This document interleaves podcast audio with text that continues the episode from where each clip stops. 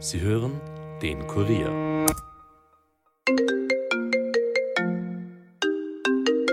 Hallo, wir rufen an, um mit Ihnen über Wein zu sprechen. Hätten Sie kurz ein paar Minuten Zeit? Mit diesen oder ähnlichen Tricks rufen Betrügerinnen und Betrüger an und wollen vor allem eines. Sie möchten unsere Daten. Was im ersten Moment also wie eine harmlose Umfrage klingt, ist in Wahrheit ein Telefonbetrug. Manche Maschen erkennt man gleich nach den ersten Sekunden, aber die Betrüger sind schlau und lernen dazu. Damit machen sie es einem immer schwerer, die Betrugsmaschen zu erkennen. Bei der neuesten Masche gehen sie sogar so weit, dass sie sich meine oder eure tatsächliche Handynummer ausborgen. Wie das möglich sein kann, wie ihr euch bestmöglich dafür schützen könnt und in welchen Fällen ihr euch unbedingt bei der Polizei melden solltet, erklärt euch heute Barbara Wimmer von der Future Zone. Und weil es seit gestern natürlich ein riesiges Thema ist, geht es heute nach dem Interview auch noch kurz um die SPÖ und das geleakte Strategiepapier, das vom Sora-Institut erstellt wurde. Mein Name ist Caroline Bartosch. Es ist Mittwoch, der 27. September und ihr hört den Daily Podcast des Kurier. Schön, dass ihr zuhört. Ich weiß nicht, wie es euch geht, aber wenn mein Handy anzeigt, dass mich jemand aus dem Ausland anruft, hebe ich meistens schon gar nicht mehr ab. Die Wahrscheinlichkeit, dass es sich um einen Telefonbetrug handelt, ist relativ hoch. Dass die Masche nicht mehr so gut funktioniert, haben aber auch die Betrüger gemerkt und sind deswegen zu anderen Strategien übergegangen. Sie gehen jetzt sogar so weit, dass sie bei Menschen anrufen, dort aber nicht ihre Nummer, die womöglich eine Nummer aus dem Ausland ist, aufscheint, sondern zum Beispiel meine oder eure Handynummer. Und das ist sogar legal. Aber nicht nur bei den Anrufen, auch bei den SMS werden sie zunehmend dreister. Immer häufiger werden derzeit etwa SMS verschickt, in denen drinnen steht, dass das Kind verunglückt ist und im Krankenhaus liegt oder dass das Handy verloren wurde und man doch bitte unter dieser und jener Nummer anrufen soll. Vor allem, wenn man es eilig hat oder gerade einfach nicht am Schirm hat, dass es sich um einen Betrug handeln könnte, kann man da also schnell mal auf die Maschen hineinfallen. Barbara Wimmer aus der Future Zone hat sich ausführlich mit dem Betrugsthema befasst. Sie kennt die häufigsten Maschen, die derzeit angewandt werden und weiß, wie man sich bestmöglich davor schützen kann. Und damit ihr das auch wisst, wird sie uns das jetzt genau erklären. Hallo Barbara. Hallo. Barbara, wir wollen ja heute über den Telefonbetrug sprechen. Der ja, nimmt ja gerade wieder ordentlich Fahrt auf bei uns in Österreich. Vielleicht kannst du uns da zuerst mal ein bisschen erklären, was sind denn da jetzt derzeit so die häufigsten Maschen, die die Telefonbetrügerinnen und Telefonbetrüger da an den Tag legen? Ja, also da kommt derzeit vor allem zu Weinumfragen. Also man wird angerufen und gefragt äh, nach seiner persönlichen Weinvorliebe und dann wird einem vermittelt, dass man doch ein Geschenk bekäme, wenn man denn jetzt seinen Namen und Anschrift bekannt gibt, aber mhm. da kommt dann natürlich nie ein Geschenk, sondern da ging es dann nur darum, die Daten abzugraben. Ein weiteres aktuelles Beispiel sind Gewinnversprechen, also wo es dann im Namen von Euromillionen man angerufen wird und viele machen vielleicht wirklich mit, mit bei solchen Anbietern und sind dann gar nicht überrascht, wenn sie ähm, wirklich was gewonnen haben. Allerdings äh, geht es dann da eigentlich nicht darum, dass man einen Gewinn bekommt, sondern man muss dann eine Gegenleistung erbringen. Also man, bevor man diesen Gewinn erhält, müsste man irgendwelche Gebühren zahlen oder eben auch seine Daten preisgeben. Die bereits bekannten üblichen Tricks sind sozusagen die von Microsoft und Amazon Mitarbeitern. Also die, da rufen dann die Menschen vor allem englischsprachig an also sie geben sich dann auf Englisch als Microsoft-Mitarbeiter aus und wollen Kundenprobleme lösen in Office 365 oder in Microsoft Teams oder auch in Outlook oder einfach am Windows-Rechner oder Amazon-Mitarbeiterinnen äh, sagen, es gibt mit dem Konto ein Problem, ob, ob, ob man schnell seine Daten bekannt geben könne.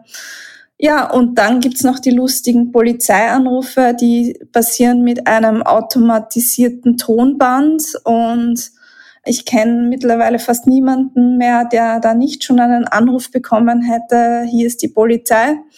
Man hat sie bei einer Strafe ertappt und ähm, wenn man dann halt weiter äh, den Befehlen folgt, dann soll man am Ende irgendwie Geld auf ein Bankkonto überweisen. Mhm. Jetzt hast du die unterschiedlichsten Fälle geschildert, aber es ist ja natürlich auch so, dass man oft tatsächlich angerufen wird und wirklich ähm, gefragt wird, an einer Umfrage teilzunehmen, ohne dass da irgendeine betrügerische ähm, Absicht dahinter steckt. Wie kann ich denn erkennen, handelt es sich da jetzt um einen tatsächlich ehrlichen Anruf oder ist da vielleicht doch irgendeine betrügerische Masche im Hintergrund? Naja, wenn man jetzt wirklich von einem Callcenter angerufen wird wegen einer Umfrage, wollen die meistens nicht die persönlichen Daten von einem haben, sondern äh, nur die Informationen, die sie wissen wollen. Da kann man außerdem fragen, für welches Unternehmen sie arbeiten. Äh, man kann versuchen, die Mitarbeiter auf jeden Fall auszuquetschen, wie sie auf einen gekommen sind. Also die Telefonnummern werden ja nicht einfach so verwendet dann, sondern man hat dann irgendwo mal seine Nummer angegeben und die können das dann aber, sollten das dann aber sagen können, wo, wo man die, wo sie die eigentlich hergehabt haben. Und bei diesen äh, Gewinnversprechen ist bei Euromelonen ist es zum Beispiel so, wenn man jetzt zufällig wirklich mitgespielt hat, ist es sehr schwer zu erkennen. Äh, da erkennt man es dann leider erst dann, wenn man zum Beispiel eben Geld überweisen sollte. Das ist völlig absurd und wird niemals der Fall sein. Wenn man jetzt irgendwie ähm, ein Microsoft-Konto hat, muss man wissen, Microsoft ruft einen niemals von selbst an, um irgendwelche Probleme zu lösen. Wenn, äh, dann muss man selber den Kundendienst anrufen. Also da sollten dann einfach Alarmglocken läuten, wenn einfach Unternehmen auf einen zukommen, mit denen man davor aber keinen Austausch hatte. Mhm. Was die Betrügerinnen und Betrüger ja da sehr gerne machen, ist äh, Druck aufbauen und Stress aufbauen. Also da geht es ja dann vor allem bei diesen Microsoft-Anrufen irgendwie darum, so rasch wie möglich zu handeln, damit man ja nur keine Zeit hat, ähm, da das irgendwie mal nachzudenken und zu schauen, okay, was, was könnte da eigentlich dahinter stecken. Und dieser Stressmomente wird ja auch unter anderem bei SMS oder WhatsApp-Nachrichten verwendet. Also es kommt ja nicht nur bei Anrufen zu der Betrugsmasche, sondern ja vor allem auch bei WhatsApp-Nachrichten oder SMS. Da gibt es ja in letzter Zeit immer wieder diese SMS, das Kind ist irgendwie verunglückt oder das Handy wurde verloren und man soll sich jetzt doch an die und die Nummer wenden. Wie kann ich denn bei SMS oder WhatsApp-Nachrichten vorgehen, wenn ich so etwas bekomme? Also gibt es irgendwie Möglichkeiten, dass ich sage, ich schaue mir an von, äh, ich verfolge die Nummer, von der das jetzt kommt oder was kann ich da tun? Naja, also bei dieser Masche, Kind hat einen Unfall, das ist natürlich auch wirklich ganz dramatisch, wenn, wenn man dann wirklich teilweise hört, dass die Verbrecher auch die echten Namen der Kinder kennen. Äh, da haben sie dann schon ordentlich Daten gesammelt, damit das möglichst echt wirkt. Da ist es dann halt so, dass die Nummern äh, meistens ausländische Nummern sind man sollte einfach nie blind an irgendwelche Leute, die einfach angeben, irgendwas zu tun, Geld überweisen. Das ist einfach ein absolutes No-Go. Das würde nie jemand so fordern, ohne mit jemandem wirklich ausführlich darüber gesprochen zu haben. Also ein einfacher Trick, wenn es zum Beispiel um einen Unfall geht, das Kind liegt im Krankenhaus, am besten einfach im Krankenhaus anrufen und nachfragen, liegt mein Kind wirklich dort? Mhm. Oder bevor man eine Zahlung tätigt, nochmal bei der Bank nachfragen, ob das ein legitimes Konto ist oder solche Dinge. Also nie einfach so irgendwelches Geld überweisen. Mhm. Jetzt hast du schon gesagt, da handelt es sich oft um ausländische Nummern. Es ist ja so, dass äh, viele Handys mittlerweile schon anzeigen, woher die Nummer kommt. Also da steht ja dann dabei, zum Beispiel, es wird jetzt aus äh, Großbritannien angerufen oder wo auch sonst immer von der Welt. Und da kann man ja dann schon so ein bisschen nachdenken, ah, okay, kenne ich jemanden, der jetzt dort sitzt? Könnte das wirklich ein Anruf sein, der ähm, für mich wichtig ist? Wenn das nicht der Fall ist, dann hebt man ja in vielen Fällen schon gar nicht mehr ab. Jetzt genau. ist es aber so, dass ähm, immer häufiger ja auch österreichische Nummern anrufen. Und da denke ich mir dann vielleicht schon, ah, okay, vielleicht ist das wirklich jemand, der beruflich was von mir braucht oder ähm, der sonst irgendwie ein Anliegen an mich hat. Wie kann das sein, dass es hier auch immer öfter zu ähm, ja, Anrufen aus Österreich kommt und vor allem mit Nummern, die den Personen gar nicht selbst gehören? Ja, das ist wirklich der allerneueste Trick. Die Kriminellen sind ja sehr schlau. Sie lernen dazu und haben schon gemerkt, dass die Leute immer weniger anrufen, äh, abheben, wenn sie ähm, angerufen werden mit ausländischen Nummern. Jetzt ähm, haben sie als neuesten Trick eine Methode namens Call-ID-Spoofing. Damit können sie ihre echte Rufnummer verschleiern und vorgaukeln, hinter einer österreichischen Nummer zu stecken. Das Besondere an dieser Sache ist, dass diese Nummer tatsächlich existiert und jemanden gehört. Mhm. Und zwar, das kann deine Nummer sein, das kann meine Nummer sein. Und wenn man dann halt trotzdem nicht abhebt, weil man gerade keine Zeit hatte, was nicht gehört hat, was auch immer, und dann zurückruft, landet man bei völlig ahnungslosen Menschen, die gar keine Ahnung haben davon, dass sie irgendwen angerufen haben sollen. Die haben dann nämlich nicht angerufen, sondern eben die Betrüger haben äh, die Nummer ausgespielt, die dann eigentlich wie im Ganzen mit dem anderen gehört. Das heißt, die Betrüger borgen sich wirklich meine Nummer aus. Meine Nummer erscheint dann bei den Personen, die angerufen worden sind, am Display. Und ähm, ich weiß davon eigentlich gar nichts. Und die rufen dann bei mir zurück und sagen, hey, Sie haben mich angerufen. Und ich sage, ich habe absolut keine Ahnung, wovon Sie sprechen. Genau. Wie kann das eigentlich technisch funktionieren, dass sich jemand einfach meine Nummer ausborgt? Ist die nicht irgendwie mir zugewiesen, meinem Telefon zugewiesen? Ja, das liegt daran, dass das eben technisch möglich ist weil ähm, es laut internationaler Regulierungen den Mobilfunkanbietern erlaubt ist, diese Nummer, ähm, also die, die Betrüger rufen dann nicht wirklich von deiner Nummer an, sondern sie geben sich nur als dich aus. Und das ist erlaubt worden, nicht nur in Österreich, sondern international mit einem Gesetz. Und das gehört eigentlich strenger reguliert, als es bisher der Fall war. Jetzt hat ja der Digitalisierungsstaatssekretär Florian Turski angekündigt, dass man ähm, hiergegen ein bisschen strenger vorgehen möchte, weil, eh, wie du jetzt gerade gesagt hast, das, was einst für legale Zwecke angedacht war, jetzt halt für illegale Machenschaften genutzt wird. Ähm, was wird da kommen? Wird da was kommen? Wo stehen wir hier? Genau, und zwar ist es eine Verordnung geplant, die diesen Rufnummernmissbrauch verhindern soll. Und ähm, der wird von der Regulierungsbehörde RTR ausgearbeitet. Und der aktuelle Stand der Dinge ist der, dass nächste Woche dazu ein Entwurf präsentiert wird. Bisher haben, haben weder ich noch die Mobilfunker gesehen. Mhm. Ähm, und zwar werden daran gerade noch letzte Änderungen vorgenommen und Anfang nächster Woche wird dann ähm, genau präsentiert, wie das vonstatten gehen soll. Derzeit weiß man irgendwie nur, dass es eben darum gehen soll, Rufnummernmissbrauch zu verhindern, indem man zum Beispiel Rufnummern aus dem Ausland immer verifizieren lassen muss. Aber wie genau das äh, dann technisch umgesetzt wird, wird sehr spannend und wir werden da auf jeden Fall dranbleiben. Mhm. Was sagen denn überhaupt die Mobilfunkanbieter zu diesem Rufnummernmissbrauch? Also die müssen ja wahrscheinlich unzählige Anrufe bekommen von Leuten, die dann sagen, also wenn jetzt meine Nummer missbraucht wird, wo ich sage, äh, hey, wie kann das sein? Können Sie da nicht irgendwas tun? Wie reagieren die denn da drauf? Ja, das ist ähm, tatsächlich so, dass die zahlreiche Anrufe bekommen. Es ist ganz schwierig aus ihrer Sicht. Also ich kann jetzt nicht genau sagen, was die Callcenter-Mitarbeiter dann den Kunden sagen am Telefon. Mhm. Ich kann nur sagen, was sie mir gesagt haben, was sie sagen. Und zwar drei sagt dann immer, dass sie nichts tun können, weil es technisch und rechtlich nicht möglich ist an diesem Problem zu arbeiten.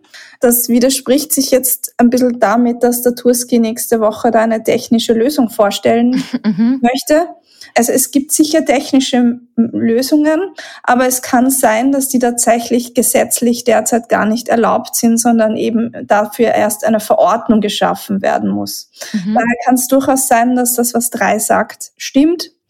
Und Magenta ähm, verweist die Kunden immer nur darauf, den Missbrauch bei der RTR zu melden. Und zwar ist es auch sehr wichtig, man kann unter rufnummernmissbrauch.at dann die Rufnummer bekannt geben, die da missbräuchlich angerufen hat und melden, ähm, mit, welchen, mit welcher Masche gerade versucht worden ist ähm, zu betrügen. Das ist insofern wichtig, dass man das macht, weil ähm, so bekommen bekommt die RTR auch einen guten Überblick darüber, was sind die aktuellen Maschen und kann die Leute dann auch gleichzeitig davor warnen. Und A1 ähm, hat sich auch geäußert und zwar ähm, wenn das Problem länger besteht, also wenn eine Nummer wirklich öfter missbraucht wird, dann kann der Kundendienst da vielleicht was drehen, sagen sie. Ähm, aber in der Regel reicht's zwei bis drei Tage zu warten und dann hören diese Anrufe meistens eigentlich wieder von selbst auf. Also die werden erst aktiv, wenn wirklich irgendwas länger andauert. Mhm. Also das heißt, ich muss jetzt nicht sofort meine Rufnummer wechseln, sondern im besten Fall ähm, warte ich ein bisschen, äh, äh, dulde halt diese äh, nervigen Rückrufe vielleicht.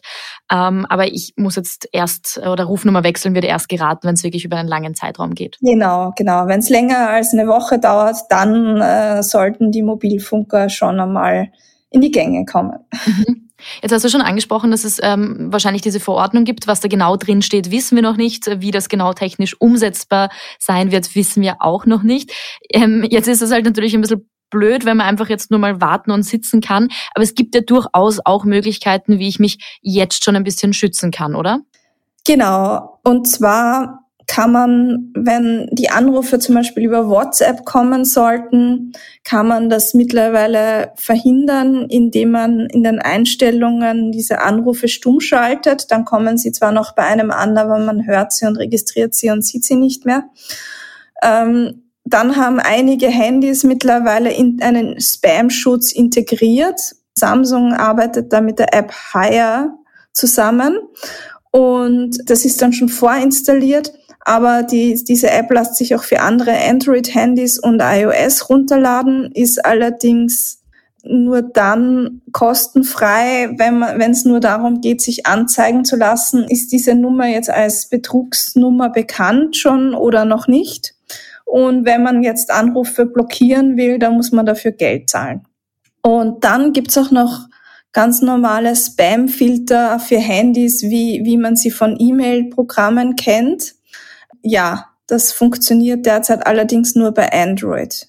Das heißt, es gibt ein paar Möglichkeiten, aber ähm, wirklich komplett schützen kann man sich da jetzt irgendwie nicht so ganz. Genau, also man kann nicht wirklich gut verhindern, dass man von solchen Nummern angerufen wird. Mhm. Was sich halt auch viele Leute fragen, ähm, ist, ab wann entstehen mir denn da Schäden beziehungsweise Kosten? Also wenn ich jetzt angerufen werde und da sagt jemand, das ist eine Weinumfrage, dann braucht es ja vielleicht auch ein bisschen, bis ich draufkomme, ah, okay, das ist jetzt keine echte Umfrage. Entstehen mir da dann wirklich Erstkosten, wenn ich irgendwas überweise oder kann das im, an, an anderen Fällen auch schon früher passieren? Also ich sag, denke zum Beispiel auch an Nummern zurückrufen oder auf Links klicken oder ja irgendwelche Seiten aufrufen, äh, wo mir was geschickt wird. Äh, ab wann habe ich hier vielleicht wirklich eine Schädigung? Wenn man angerufen wird und sofort abhebt, und nur mit denen plaudert, hat man mal auf, äh, und keine Daten von sich angibt, sondern halt einfach nur mal mit denen plaudert, vielleicht die Weinumfrage beantwortet, aber noch nicht seine Daten hergegeben hat, dann hat man einmal noch keine Schädigung. Sobald man seine Daten hergegeben hat, hat man insofern das Problem, als dass die dann halt möglicherweise für weitere Zwecke verwendet werden. Eben, da kann man dann eben noch personalisierter versuchen, einen zu targeten, um dann vielleicht beim nächsten Mal noch eher auf irgendwas reinzufallen. Was passieren kann, wenn man jetzt zum Beispiel eine Nummer zurückruft, die man nicht kennt, ähm, ah, das sind dann meistens aber auch noch, und das sind dann meistens noch derzeit noch ausländische Nummern, kann es passieren, dass einen die Betrügerinnen und Betrüger auf eine Mehrwertnummer locken und dann ähm, dadurch je länger man dann in der Leitung bleibt, dann entstehen Kosten. Und bei ausländischen Nummern ist es überhaupt ähm, so, dass man ja da vielleicht in, das nicht in seinem Mobilfunktarif inkludiert hat. Und ausländische Nummern sollte man wirklich nur dann zurückrufen, wenn man sie kennt. Mhm. Wenn ich da jetzt auf irgendwas ähm, hineingefallen bin, also vielleicht jetzt auch nicht, also vielleicht, wenn ich Geld überwiesen habe oder irgendwelche Daten zumindest hergegeben habe, ähm, oder wenn ich eben irgendwo im Ausland angerufen habe und da dann Kosten entstanden sind, was habe ich da denn dann danach für Möglichkeiten, mich dagegen zu wehren? Oder muss man da ehrlicherweise sagen, da schauen die Chancen ganz schlecht aus für mich? Also ich würde sagen, da schauen die Chancen ganz schlecht aus. Okay. Weil es ist ganz schwer, hinter diesen, hinter diese Betrüger also diese Betrüger ausfindig zu machen. Wenn es ja jetzt wirklich um höhere Summen geht, würde ich aber auf jeden Fall zur Polizei gehen. Und würdest du auch sagen, dass ich mich nur dann bei der Polizei melden soll oder gibt es auch schon im Vorfeld Dinge, wo du sagst, da sollte man sich an die Polizei wenden? Bei betrügerischen Anrufen macht es wirklich Sinn, die der RTR zu melden. wenn noch nichts passiert ist, sobald wirklich irgendwas passiert ist, man Geld überwiesen hat, immer zur Polizei. Alles klar, Barbara, dann äh, vielen Dank für deine Erklärungen ähm, und ich werde das nächste Mal auf jeden Fall aufpassen, wenn ich angerufen werde. Gerne.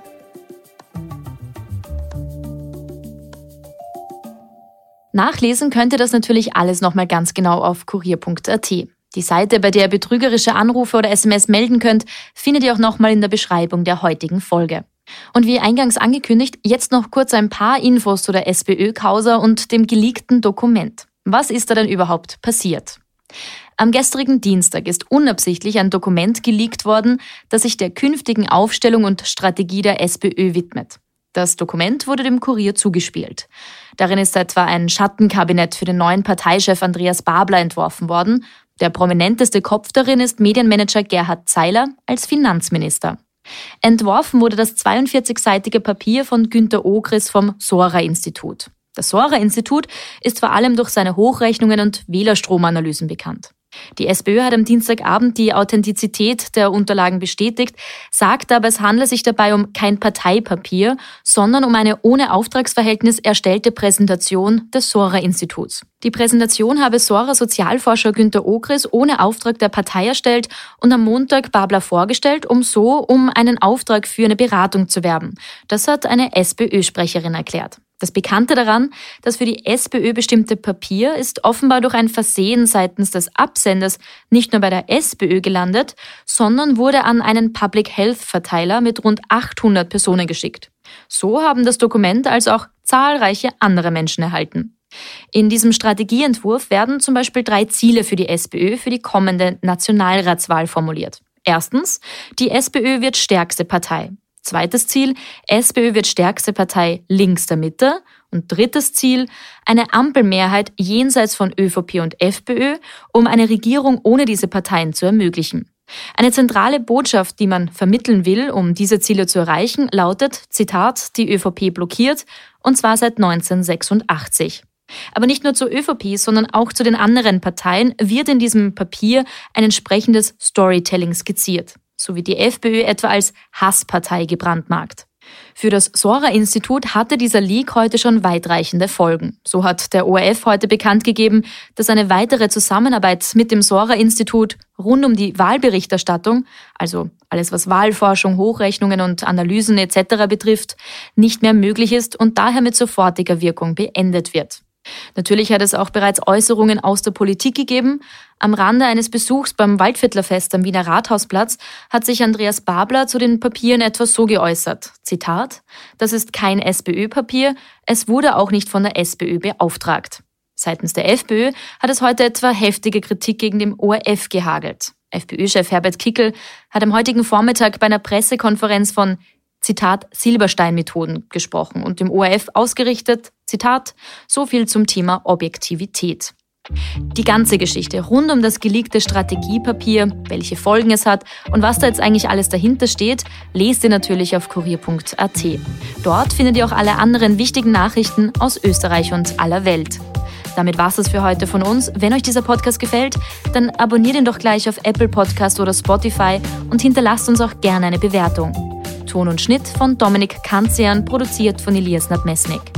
Mehr Podcasts findet ihr unter www.kurier.at slash podcasts.